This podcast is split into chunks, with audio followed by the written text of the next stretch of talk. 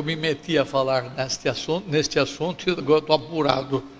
E, porque este assunto é, é, é filosófico e ao mesmo tempo escriturístico. É, eu trabalhei com vocês uh, quinta-feira à noite e ontem à noite, é, dizendo que nós não podemos limitar a liberdade humana a um conceito só. Guardem isto. Estou repetindo porque isso é parte da minha didática. Vocês não podem dizer se o homem tem liberdade ou não tem liberdade usando um só conceito. Então, eu estou tentando mostrar a vocês os vários conceitos, três ao menos. Esses três eu vou defender, dois já defendi, vou defender o outro. E dois eu vou rejeitar. Eu não sei se vai dar tempo de falar dos outros dois. Mas eu quero trabalhar com vocês sobre liberdade. E veja, nós trabalhamos na quinta-feira sobre a liberdade natural. Eu queria pedir para alguém definir para mim aqui. Alguém se aventura? Não. Liberdade natural é aquela liberdade que todo ser humano tem. Na verdade, todo ser racional tem. Quem são os seres racionais? O homem, os anjos e Deus. Essa liberdade diz respeito à capacidade de fazer coisas que esses seres querem coisas que eles gostam, coisas pelas quais eles têm predileção, coisas que lhe vêm à mente. O homem é capaz de fazer tudo, tudo, tudo o que está de acordo com as disposições morais dominantes da alma dele. Ah, então, a, a situação do seu coração é que vai determinar o que você faz, se é bom, se é mal. Eu chamo isso de liberdade natural. E outros chamam de liberdade de agência, como está ali. Ontem eu. Ah, e essa liberdade é típica de todos os seres racionais. Deus só faz aquilo que combina com a natureza moral dele. Os anjos fazem somente aquilo que combina com a inclinação moral deles. E assim os homens. Aí ontem eu trabalhei com a liberdade que eu chamei de liberdade espiritual e que a Confissão de Fé de Westminster chama de livre-arbítrio. Esqueçam o nome livre-arbítrio pela confusão que ele causa. Use o nome liberdade espiritual, é muito melhor. E eu argumentei biblicamente dizendo que eh, vós fostes chamados à liberdade, portanto não useis da liberdade para dar ocasião à carne. E eu enfatizei que essa liberdade é essencial para quem? Para os cristãos.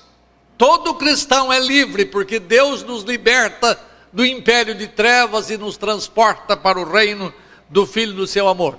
Então, essa liberdade é essencial, não para o ser humano como ser humano, mas para o ser humano como cristão. Eu espero que tenha ficado claro.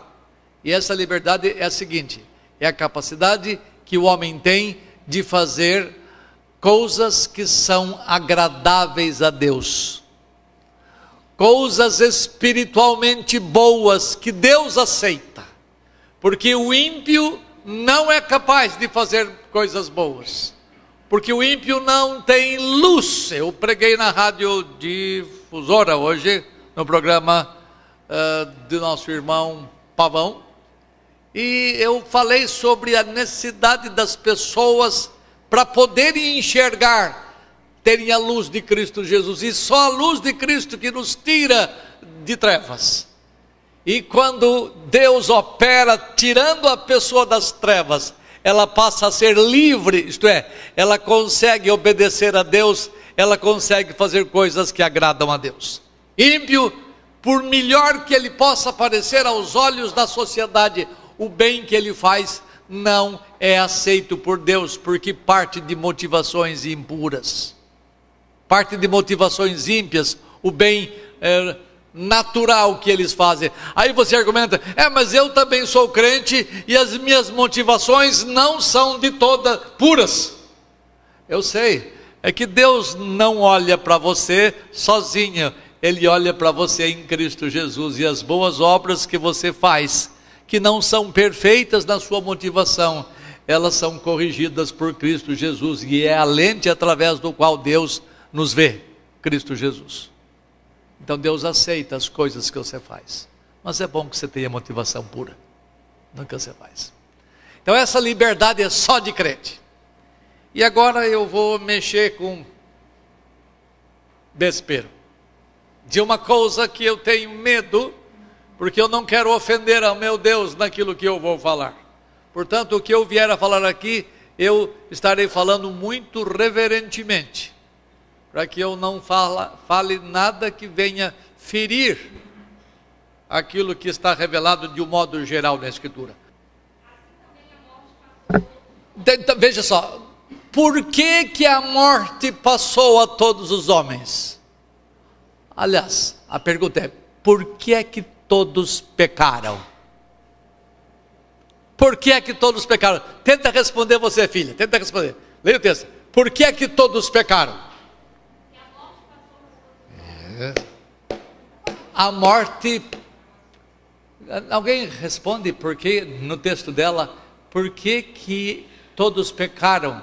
Porque todos eles estavam mortos. A diferença é, é água para o vinho.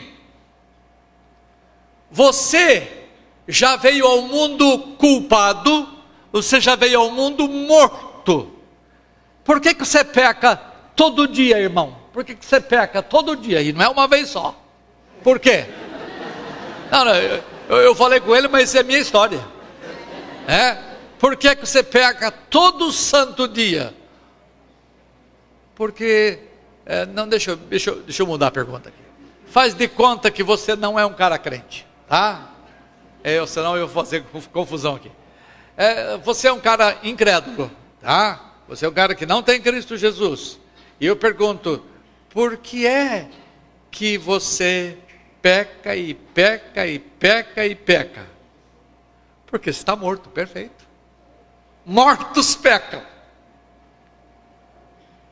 Atenção, a morte passou a todos os homens por essa razão. Por isso, todos pecaram. Linguisticamente, as duas traduções são possíveis. Qual é que eu uso então? Aquela que o contexto leva você a usar. E esse contexto é de representatividade. O pecado entrou no mundo por um homem. E pelo pecado veio a morte.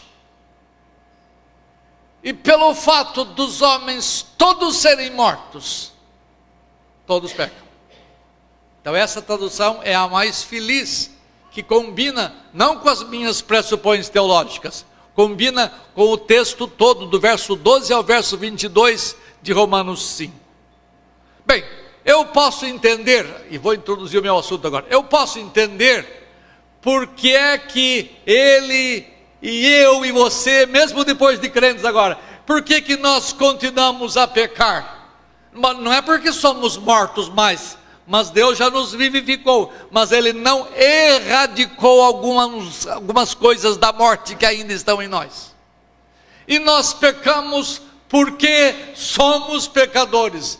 Nós não nos tornamos pecadores porque pecamos, mas nós pecamos porque ainda somos pecadores.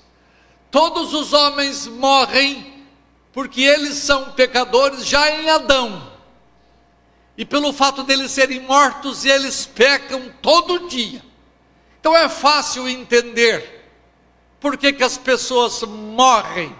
Porque elas são pecadoras, elas são mortas e pecam. Agora, droga, eu não sei explicar. Adão não tinha nenhuma inclinação pecaminosa. Adão não tinha nada de falta de santidade nele. Adão não tinha nada que fosse impuro, que fosse combustível que levasse eu a pecar. Eu pego, repito, porque eu sou pecador ainda. Você peca porque você é pecador ainda. Um dia, vamos ver mais tarde, um dia nós não vamos pecar mais, mas ainda pecamos. É verdade que não morremos mais porque pecamos, porque a morte como pagamento já foi levada por Jesus. Mas isso aqui é outro assunto, belo fica para uma outra ocasião. Mas Adão pecou. E ele não tinha nenhuma coisa pecaminosa dentro dele. Aqui que está o grande mistério do qual eu vou tentar tratar nesta noite, muito reverentemente, porque vou falar coisas um pouco pesadas sobre Deus. Eu espero que Deus ajude você a compreender o que vou falar aqui e ajude a reter o que é justo com a Escritura no seu todo. Eu vou trabalhar agora com uma outra liberdade. Presta atenção, essa liberdade natural, eu não vou repetir mais porque eu não vou tornar-me enfadonho. Tem a liberdade que é do crente, que é a liberdade espiritual, e tem uma liberdade agora que é de uma turminha muito pequena de Adão e Eva e uma liberdade que é dada, foi dada a alguns anjos. Deixa eu tentar ver se eu consigo é, explicar, definir. Uai, isso aqui não, não muda? Eu vou definir essa liberdade de escolha contrária. Mas antes de definir, deixa eu explicar. O que é escolha contrária? O que eu vou mostrar é o seguinte: que Deus deu capacidade a seres santos, homens e anjos. Homens aí entenda, Adão e Eva. E Deus deu capacidade a alguns anjos, que eu ousaria dizer os não eleitos, porque anjos eleitos não caíram. Deus deu capacidade a alguns anjos de fazerem alguma coisa que era contrária à inclinação moral santa deles. Vou repetir. Tente botar na cachola. Essa, essa liberdade de escolha contrária é a capacidade que Deus deu a alguns homens e alguns anjos de fazerem coisas que eram contrárias àquilo que eles eram interiormente. Eram contrárias à inclinação moral santa com as quais haviam sido com a qual haviam sido criados. Tá? Então lá vou eu definir. Leiam comigo, vamos lá. Liberdade.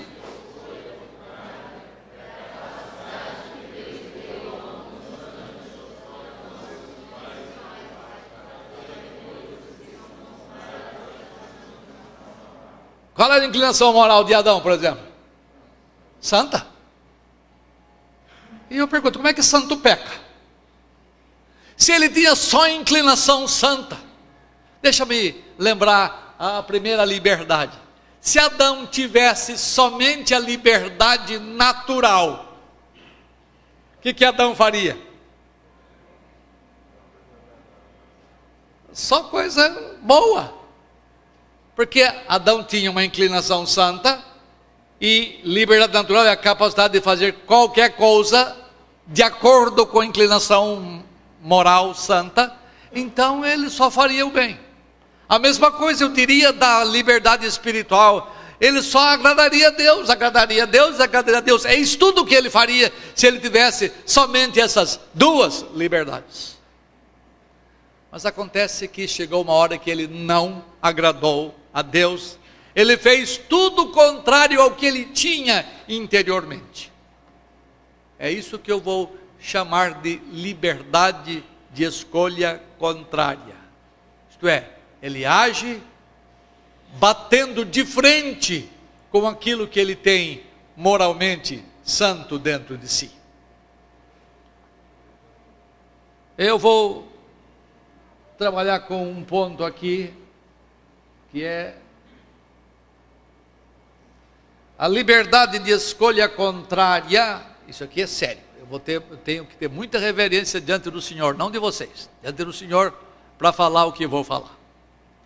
A liberdade de escolha contrária é essencial para o cumprimento dos propósitos divinos.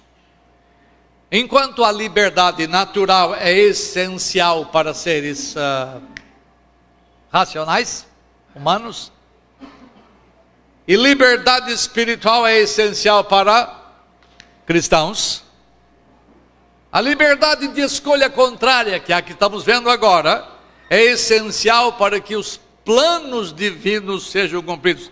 cumpridos. O que, é isso? Deus escreveu a história de antemão. Acredite se quiser. Deus. Uh, você já pensou? Se Deus não escrevesse a história de antemão, quando ele vê Adão e Eva fazendo a burrada que fizeram, ele botaria a mão na cabeça e diria assim: Meu eu do céu. Quer dizer, Deus seria pego de surpresa, bagunçaram o meu coreto. Não, não. Saibam, irmãos meus, senhores e senhoras, saibam que Deus é, o Deus da Bíblia é um Deus extremamente grande, é um Deus extremamente soberano, é um Deus que controla todas as coisas, Ele é Senhor do céu e da terra, logo Senhor das vidas dos homens. E Ele tem planos definidos desde antes de haver mundo para o mundo e para os homens do mundo. Portanto, não nos esqueçamos que desde sempre, ou desde toda a eternidade, que esse plano divino tem que ser realizado na história. Você sabe que a salvação nossa não foi um arranjo divino para consertar a história que, Abraão, que Adão e Eva estragaram. Lembra os que são mais antigos que falam que Jesus Cristo veio consertar a história? Alguém se lembra disso? Isso é uma mentira. Jesus não veio consertar história nenhuma, ele veio cumprir na plenitude dos tempos os planos redentores de Deus. Quando Deus resolveu salvar pecadores, ele resolveu antes que houvesse pecadores. Abra a Bíblia para mim, em Tito, capítulo 1. Versículos 1 e 2. Alguém, voz forte, leia aí, capítulo 1 de Tito, versículos 1 e 2. O plano de Deus incluía a criação dos seres angélicos e humanos, incluía a queda de seres humanos e angélicos. Todas as coisas que vieram a acontecer na história do mundo são parte desses planos de Deus. A redenção nossa não é alguma coisa que ele falou assim: deixa eu consertar aqui, deixa eu acertar o que a meu primeira criatura fez de errado. Alguém lembra mim? Um e dois. Um, um e dois. Vamos lá. Alguém que sabe ler nessa igreja? Vamos lá. Ninguém? Ah, achei uma que sabe. Paulo.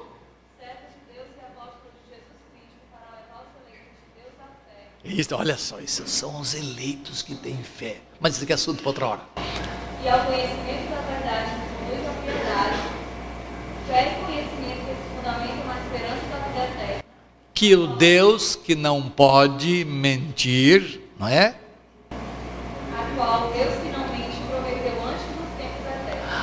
Ah, quando é que a redenção humana foi prometida mesmo, filha? Antes dos tempos eternos. Ué, mas ele prometeu para quem? Não existia ninguém? Foi, o teólogo sempre tem uma resposta, né? É, eu, eu creio que foi uma proclamação intratrinitária da redenção que haveria de ser feita historicamente um dia. Deus proclamou de si para consigo, trinitariamente. Deus nunca foi solitário.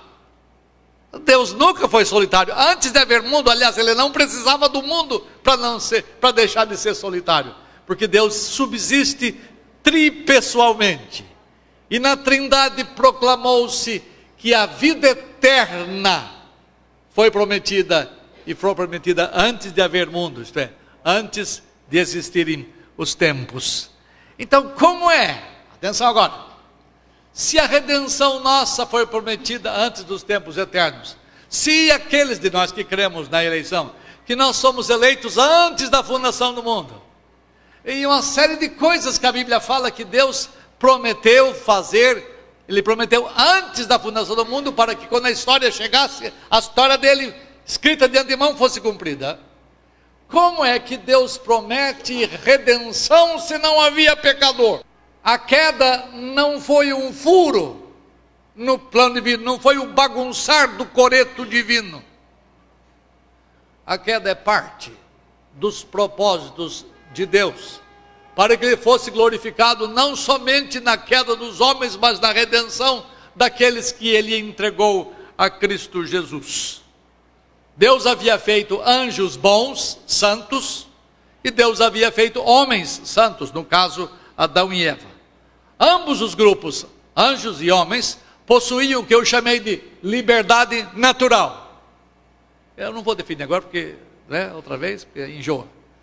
É, se anjos e homens agissem unicamente segundo a sua liberdade natural, eles haveriam somente de fazer o bem, como eu já lhes disse. Eles nunca fariam nada desagradável a Deus. E eu pergunto: se eles não fariam nada desagradável, como Deus cumpriria os seus propósitos se não houvesse a capacidade, a capacidade de escolha contrária ou a liberdade de escolha contrária desses seres racionais. Você já se perguntou isso? Porque seres santos não pecam se têm a liberdade natural somente, se têm a liberdade espiritual somente. Não pecariam jamais mas como é parte dos desígnios divinos, e não me pergunte por que Deus faz assim, que eu não sei mas eu sei que ele faz assim. Por sua santa e secreta providência, Deus dotou anjos e homens com tal capacidade. Que capacidade? De fazer coisas que são contrárias à sua inclinação moral. A fim de que o mal pudesse entrar no mundo angélico primeiro e, consequentemente, no mundo dos homens. Deus poderia ter feito de outra maneira? Deus poderia ter feito outro arranjo, Pai, para cumprir os seus propósitos? Eu não sei responder. Mas eu sei que para que houvesse a redenção de pecador, teria que haver a queda de pecador. Não há redenção sem queda. E como vai haver queda se todo mundo é santo? E se é santo e com a liberdade natural, nunca vai pecar. E a queda dos anjos e a queda de Adão era uma impossibilidade se eles possuíssem apenas a liberdade natural, para não falar da outra. Esta liberdade é absolutamente essencial no homem. Mas a liberdade de escolha contrária não é essencial para todo homem, mas para que os propósitos de Deus sejam cumpridos, Ele as deu a alguns anjos e a alguns homens, no caso Adão e Eva.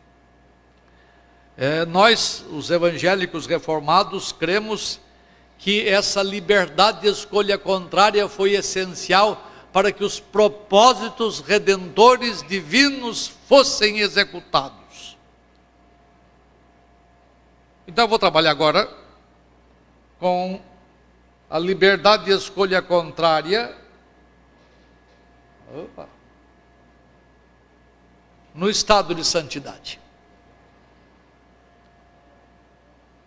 Você vai falar assim: Adão pecou porque ele tinha um tentador externo. Tinha lá cutucando Eva e de alguma forma indiretamente Adão. Os nossos primeiros pais pecaram porque tinha tentador externo, mas isso não responde à nossa questão, porque os anjos não tinham tentador externo e pecaram. Entende isto? Os anjos não tinham tentador externo. Por quê? Porque Deus era o único que existia além dos anjos. Que poderia tentar, mas a Bíblia diz que Deus não tenta ninguém. E ele mesmo não pode ser tentado. Isso aqui é uma outra bela história. Então, a resposta aos nossos pais caíram porque eles tinham um tentador externo. Não fecha a questão, não resolve a questão. Os anjos não tinham e caíram. A pergunta: por que é que eles caíram? A única saída que eu encontrei, e eu estou trabalhando nesse assunto há muito tempo, e é porque Deus deu aos homens e aos anjos esta capacidade de fazer coisas que eram contrárias à inclinação moral deles. Eu não tenho outra saída. Eu não tenho outra maneira de pensar. E por causa dessa liberdade de escolha contrária dada aos nossos primeiros pais, aqueles que pensam diferentemente de nós, que nós chamamos de libertários ou arminianos ou uh, católicos romanos que são semi-pelagianos e mesmo os pelagianos, eles insistem que essa liberdade que Adão e Eva têm, que anjos tiveram, todos os homens têm que ter, porque é uma liberdade essencial. Nós dizemos de forma alguma. Ela é essencial não para os homens, ela é essencial para que Deus cumprisse os seus propósitos santos sobre a terra. Portanto, o grande problema é que no tempo do jardim, Adão não possuía somente a liberdade natural ou mesmo a liberdade espiritual, mas ele possuía uma outra capacidade que eu vou afirmar aqui, que Deus não deu a nenhum outro ser humano mais. Ah, veja o que diz os nossos símbolos de fé. A confissão de fé de Westminster diz assim: o homem, em seu estado de inocência, como é que eu chamei esse estado mesmo? Santidade. O homem, no seu estado de santidade, tinha a liberdade e a capacidade, ou o poder, de querer e de fazer. Liberdade tem a ver com querer, e capacidade tem a ver com fazer aquilo que é bom e agradável a Deus. Aí vem uma palavrinha que atrapalha tudo mas mudavelmente, cambiavelmente, de forma ou de sorte que ele pudesse cair dessa liberdade e desse poder. Por liberdade, entenda escolher coisas e por poder, o desejo e a capacidade de fazê-las. Essa expressão mudavelmente é muito importante para nós entendermos a matéria desta noite. Deus havia criado Adão e Eva é, santos.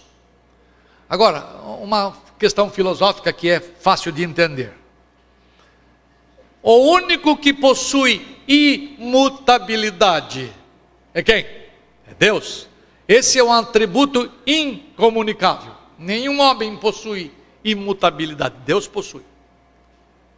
Todas as criaturas que são, portanto, temporais, isto é, que vieram à existência quando não existiam, são criaturas que vivem no tempo e no espaço.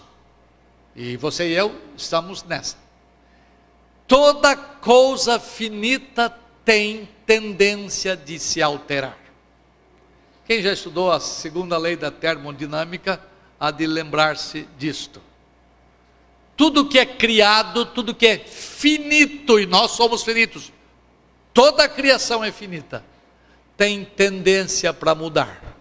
O único que não muda é o Criador dessas coisas todas. Então, como criatura finita que era, não tendo um estado moral fixado perenemente, poderia mudar a condição de seu estado moral. Mas para que ele mudasse a condição moral sua, de fazer coisas boas para fazer coisa, coisas más, ele tinha que ser capacitado para isto. Por que Deus fez assim? Eu não sei, eu, eu reconheço isso.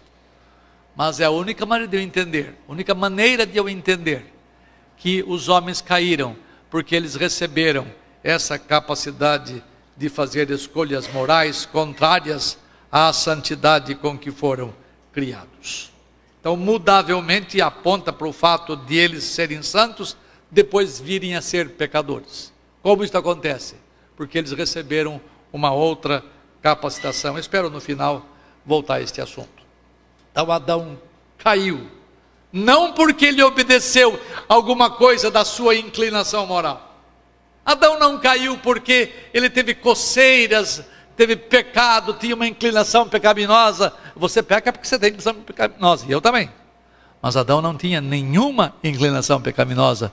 No entanto, ele fez tudo que era contrário ao preceito de Deus. Não faça isto, Adão, porque no dia que você fizer, você morre. E ele morreu.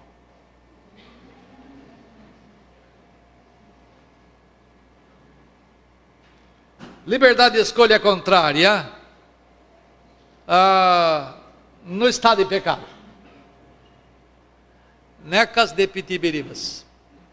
Não existe liberdade de escolha contrária no estado de pecado. Nós cremos que a liberdade de escolha contrária só pode acontecer no caso de alguém sendo bom, sendo santo, escolher o que é mal. Nunca o contrário é verdadeiro. Você não vê e nunca vai ver um pecador e ímpio, um ímpio, fazer coisa santa, até que a graça o atinja. Mas o único santo, o único sem culpa, sem mácula alguma neste mundo, exceto Jesus Cristo, foi Adão antes da queda. E ele fez o que não devia fazer. Os anjos caídos nunca fazem o bem, porque isso é contrário à inclinação moral deles.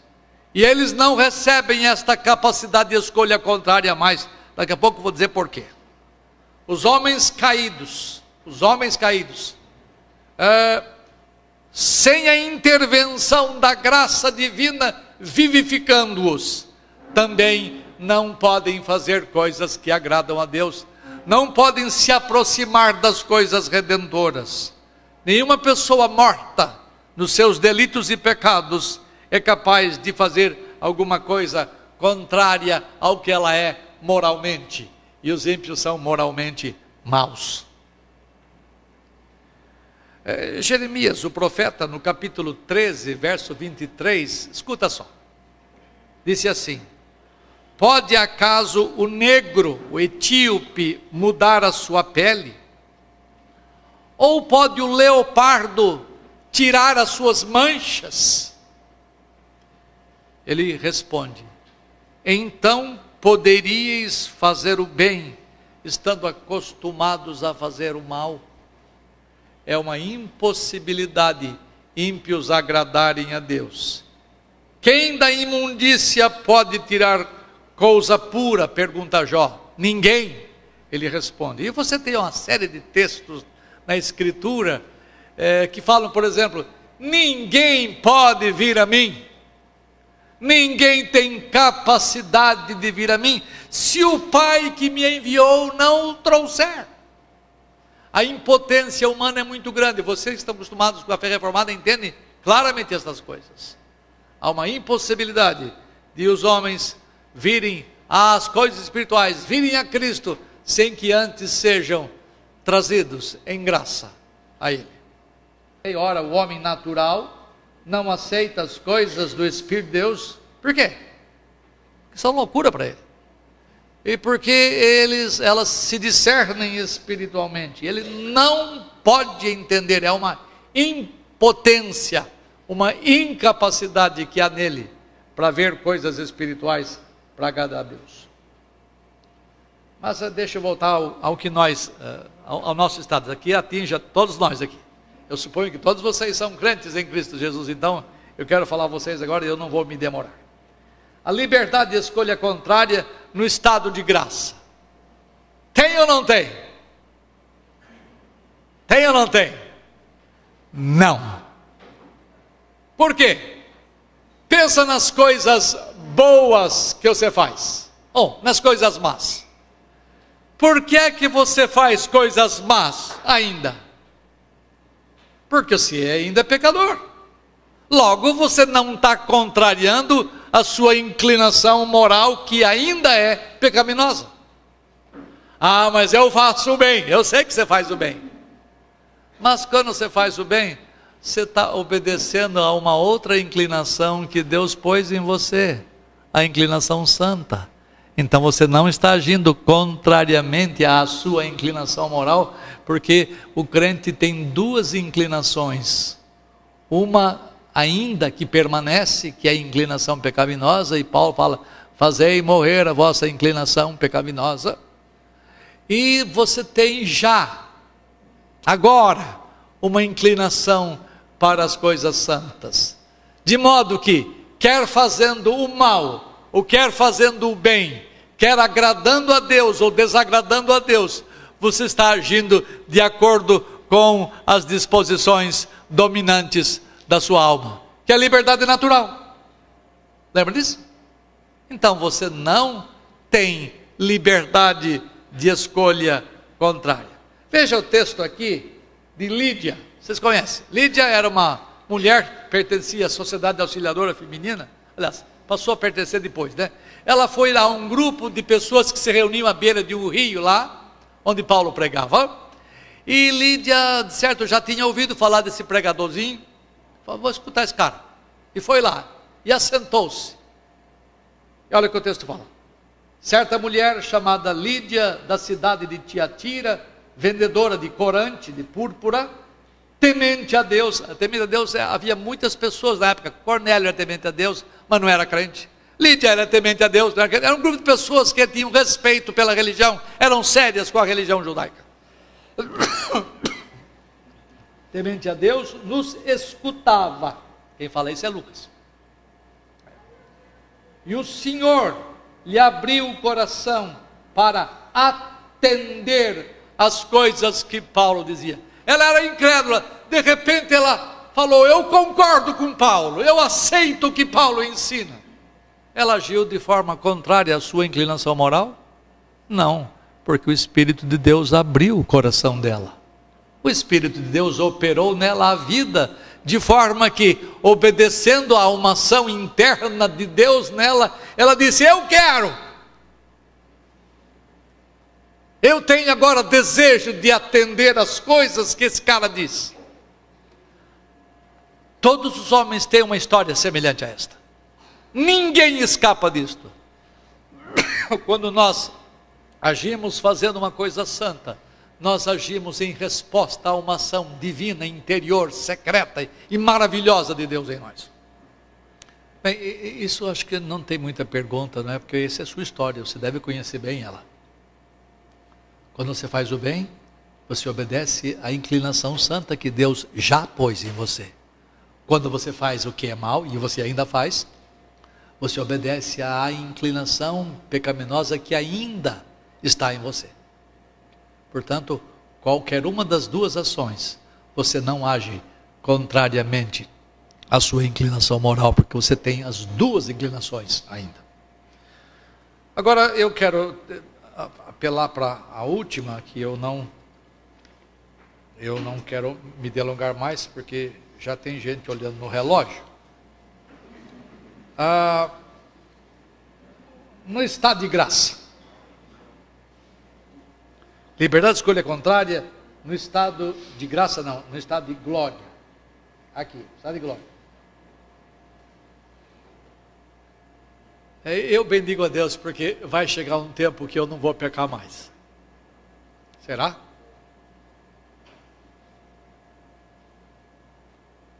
Na glória você vai fazer coisas que agradam a Deus somente, somente, somente, somente, somente porque Deus vai limpar tudo que existe de impureza em você. Então, nós nunca vamos pecar mais. Mas deixa eu ponderar em três coisas. Três razões pelas quais você deve crer o que eu estou dizendo. Primeiro, o homem não vai pecar mais. Primeiro motivo, porque não vai haver mais tentador externo. Oh, glória! É? Não vai ver mais Satanás. A essa altura, Satanás está nas, uh, no lago de fogo. A esta altura, Satanás está sendo uh, atormentado. Glória também. Porque ele nos tentou tanto tempo, mas ele vai estar no inferno de fogo ou no lago de fogo. Então eu não vou pecar mais porque eu não tenho tentador externo. Mas não se esqueça, os anjos também não tinham tentador externo e caíram. Segunda razão pela qual eu creio que não vou pecar mais, porque àquela altura Deus terá purificado toda a minha vida. Ele terá purificado o meu corpo, porque vou ter o corpo eh, de Cristo semelhante à sua glória. Eu vou ter a minha alma remida completamente, nenhum pensamento impuro, nenhum sentimentos ou afeições impuras, nenhuma volição impura. Eu não vou pecar mais, porque Deus me terá limpado àquela altura. Mas Adão também não tinha nenhuma pecaminosidade e caiu. Perceba que às vezes nossos argumentos caem facilmente. A única razão pela qual eu sei que não vou pecar é, não tem tentador externo, é verdade. Seremos absolutamente limpados de toda impureza, despoluídos de toda sujeira. Mas cá comigo, eu não vou pecar mais, porque santo àquela altura, Deus não dará para mim a liberdade de escolha contrária. Glória! Porque se Deus, atenção, se Deus desse a liberdade de escolha contrária no estado de glória, o que aconteceria? Começaria tudo outra vez. Não é verdade? Haveria queda novamente e tudo teria que ser refeito, e Deus não refaz as coisas dessa maneira. Deus fez uma vez para cumprir os seus propósitos, para que fosse exaltado naquilo que ele faz, tanto na queda de uns quanto na redenção de outros. E este é o Deus da Escritura. E ele não vai dar de novo a liberdade de escolha contrária aos homens. Bendito seja Deus, porque vai ser assim e nós vamos permanecer no estado de santidade, porque o estado de santidade é o estado de graça completo, é o estado de, gra de graça em plenitude. Nós já estamos sob graça, nós já temos vida, mas lá vai ser vida abundante, vida na sua forma mais extrema, mais preciosa, mais completa. Deus vai continuar a operar em você graciosamente para sempre e sempre. Você não vai ser pecador mais. Para que graça? Porque graça é alguma coisa que nós precisamos uma vez que nós fomos pecadores para não cair nunca mais. Mas a graça para mim é resume-se nisto, é ele não dar para nós a liberdade de escolha contrária. Não permitir que nós é, pequemos fazendo coisas que são contrárias à santa inclinação e à perfeita inclinação que teremos tido àquela altura. É, eu tinha muita coisa para lhes dizer, mas eu vou encerrar por aqui, continuando o meu, o meu filminho aqui, só para vocês entenderem. Adão tinha liberdade de escolha contrária? Tinha. Depois de a queda de Adão, os homens têm liberdade de escolha contrária? Vamos? Não. E os, os redimidos têm liberdade de escolha contrária?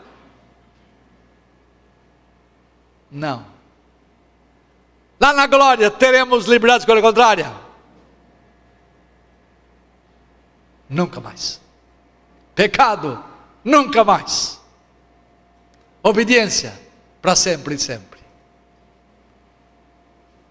Ah, agora, tem umas coisinhas, me deem dez minutinhos, vocês me suportam mais uns minutinhos aqui. Conceitos libertários de liberdade. O que, é isso? Libertários são aqueles que pensam opostamente a nós, os chamados reformados ou calvinistas. Eu gosto do nome mais reformado, calvinista é meio antipático o nome, por causa dos adversários nossos. Eu sou um reformado. Eu creio na soberania absoluta de Deus. Creio na redenção plena e total de Deus. E assim por diante. Os que são contrários, que tem o nome de arminianos, de semipelagianos, de a turma do neoteísmo, do teísmo aberto, é uma, uma série de, de, de, Você já conhece esses nomes. Eles entendem que existe uma liberdade da vontade. Quem lê um pouquinho de inglês, livro de teologia, já ouvi a expressão free will. Free will significa vontade livre, ou freedom of the will significa liberdade da vontade. A primeira pergunta, quando você ouve essa frase em inglês ou em português, vontade livre, é perguntar: a vontade é livre de quê? Livre-arbítrio, escolha livre. Uh, freedom of the will, isto é, liberdade da vontade. A vontade é liberta de quê? É livre de quê? Você tem que fazer essa pergunta. Eles respondem de duas maneiras. A primeira maneira é que a vontade é livre da influência interna. Vocês sabem que, falando em termos gerais psicologicamente, nós somos seres morais que temos intelecções, ou seja, ações mentais. Nós temos afeições que são movimentos dos sentimentos, das dos santos sentimentos. E nós temos volições, que são as nossas decisões, as, as tomadas de posição que nós temos. E o libertário, o libertário diz que a vontade humana é senhora do homem. O homem é o que ele decide ser. O homem é aquilo que a vontade dele define que ele seja. Então a vontade é senhora. Não, não, nós cremos tudo de forma inversa. Por que é que você toma algumas decisões na vida? Primeiro, você toma algumas decisões na vida porque você pondera, porque você pensa, porque você raciocina, porque você reflete. Isso tem a ver com as nossas intelecções, com os movimentos da nossa mente. Por que, que você toma decisões? Porque você é influenciado pelo que você sente, é influenciado por suas afeições. Em última instância, por que é que você toma decisões? Porque as decisões suas vêm lá de uma esfera mais profunda sua, que a Escritura chama de coração. Coração é o core, é o cerne mais interior do homem. Jesus Cristo, quando quis explicar isso, ele falou assim: porque do coração, vírgula, não, porque de dentro vírgula, do coração, do coração dos homens, vírgula, é que procedem maus desígnios. E aí ele ah, enuncia uma porção de coisas. Todas essas coisas procedem do coração. Então nós fazemos coisas boas ou fazemos coisas ruins, dependendo do que, do que domina lá dentro de nós. Nós somos influenciados pelas nossas nossos movimentos mentais, intelectivos, influenciados pelas nossas afeições e por tudo que vem lá de dentro de nosso coração. Que coração é indicativo de mente, indicativo de emoções, mas isso aqui é outra história. No final das contas, a, vontade não é senhora, ela é serva. Ela é serva do coração. Ela é serva das nossas afeições. Ela é serva das nossas intelecções, porque nós somos, nós tomamos decisões com base naquilo que nós pensamos e sentimos e é, obedecemos os impulsos que vêm de dentro de nós. Então nós não cremos que exista uma liberdade da vontade onde ela é livre dos, uh, da influência interna dos órgãos, uh, não é órgãos, dos, uh, das faculdades interiores nossas. Então, se eu perguntar ah, para um arminiano, para um libertário. Oh, e essa liberdade é essencial para ele, para todo homem. Então, ah, opa, escapou. Eu vou definir, esqueci, não pode deixar de definir. Lembra, eu falei ontem, estou tô caindo aqui em contradição. Deixa eu definir. Liberdade da vontade é, segundo os libertários, uma capacidade que a vontade humana tem de agir para fazer qualquer coisa sem que seja influenciada por outras faculdades da alma humana, ou seja, intelecções e afeições e mesmo o coração. A vontade é livre da influência das outras faculdades internas. Em outras palavras, a vontade é autônoma. Nós não cremos nisto, mas se você perguntar a eles, aos arminianos, aos libertários de modo geral, no estado de santidade, o homem tem essa liberdade da vontade, ele vai responder sim. Ele vai responder no estado de pecado, sim. Vai responder no estado de graça, sim. vai responder no estado de glória, sim. O homem nunca perde essa capacidade. O homem não, a vontade do homem nunca perde essa capacidade. Mas se perguntar para mim, e eu não sou arminiano, no estado de, de santidade, tem? Não, não, não, não, porque a vontade é serva, ela não é senhora do homem. E se você quiser olhar para dentro de si mesmo, embora você não dá conta e fazer só Deus que pode, você vê que coração é a identificação do que nós somos. Ah, os arminianos têm outra liberdade que eu vou contrariar. Eles ensinam a liberdade de Deus. Na verdade, está errado aí. Não é liberdade de Deus, é liberdade em relação a Deus. É da influência externa. Deixa eu definir, você vai entender.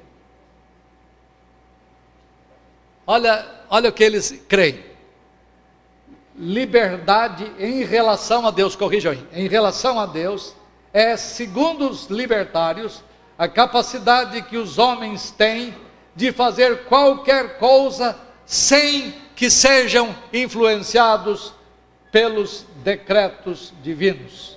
Nessa liberdade, os homens são livres da influência externa, eles são independentes de Deus. Isso é abominação mas é crido por 90% pelo menos da igreja evangélica. Isso é crido,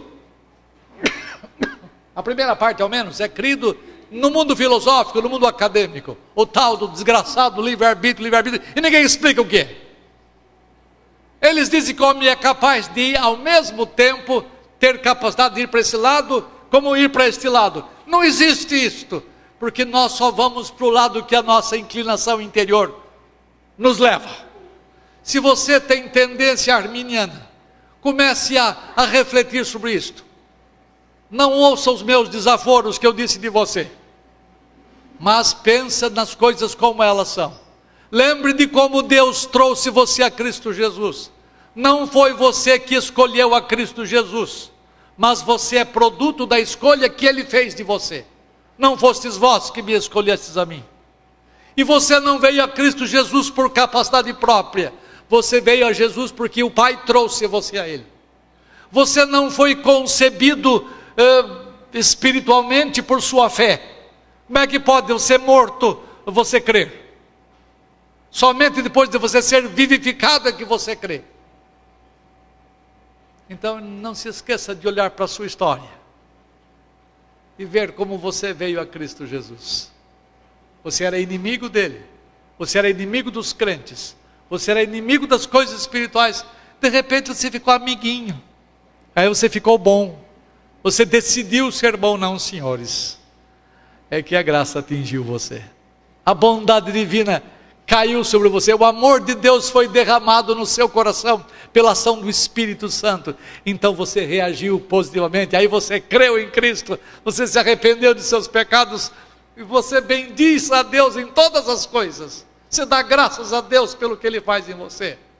Lembre, tudo isso porque Ele amou você e o amor dele é eficaz. O seu amor é resposta ao amor dele por você. Portanto, não existe independência de Deus. Mas eh, quando você começa a falar desse assunto, a primeira questão é que Deus não tem nada a ver conosco. Ele não tem decretos, é o homem que é livre. Porque se Deus tem decreto, o homem não é livre. Esse é o argumento desse. Se Deus decreta, o homem não é livre. Os, existe um movimento evangélico que veio com um irmão nosso, que outrora foi até bom pregador, chamado Gondim. O nome dele primeiro é Ricardo, obrigado. Ricardo Gondim, que hoje abandonou tudo do, do seu passado. Mas ele começou ensinando alguma coisa. Para ele, a doutrina do livre-arbítrio, segundo os libertários entendem, é a doutrina fundamental na qual todas as outras estão dependuradas.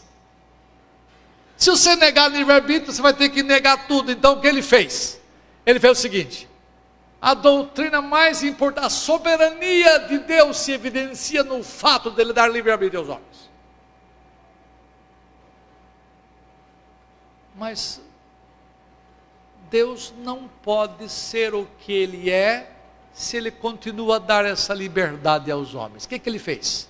Ele ensinou que Deus teve que diminuir-se. Deus limitou o seu poder, Deus limitou o seu conhecimento, Deus não conhece as coisas presentes e nem as coisas futuras. Ele só conhece o que aconteceu no passado. Por quê? Para não mexer no livre-arbítrio. Deus limitou a si mesmo para fazer jus à doutrina maravilhosa, essencial do livre-arbítrio. Isso é ofensa a Deus.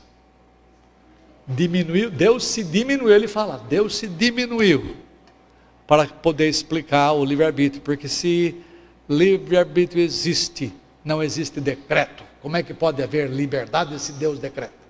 Lembra que eu mencionei ontem na liberdade de uh, liberdade quinta-feira, a liberdade natural, que deu os exemplos do rei de Babilônia, rei Senaqueribe da Síria, uh, de vários outros exemplos que eu dei.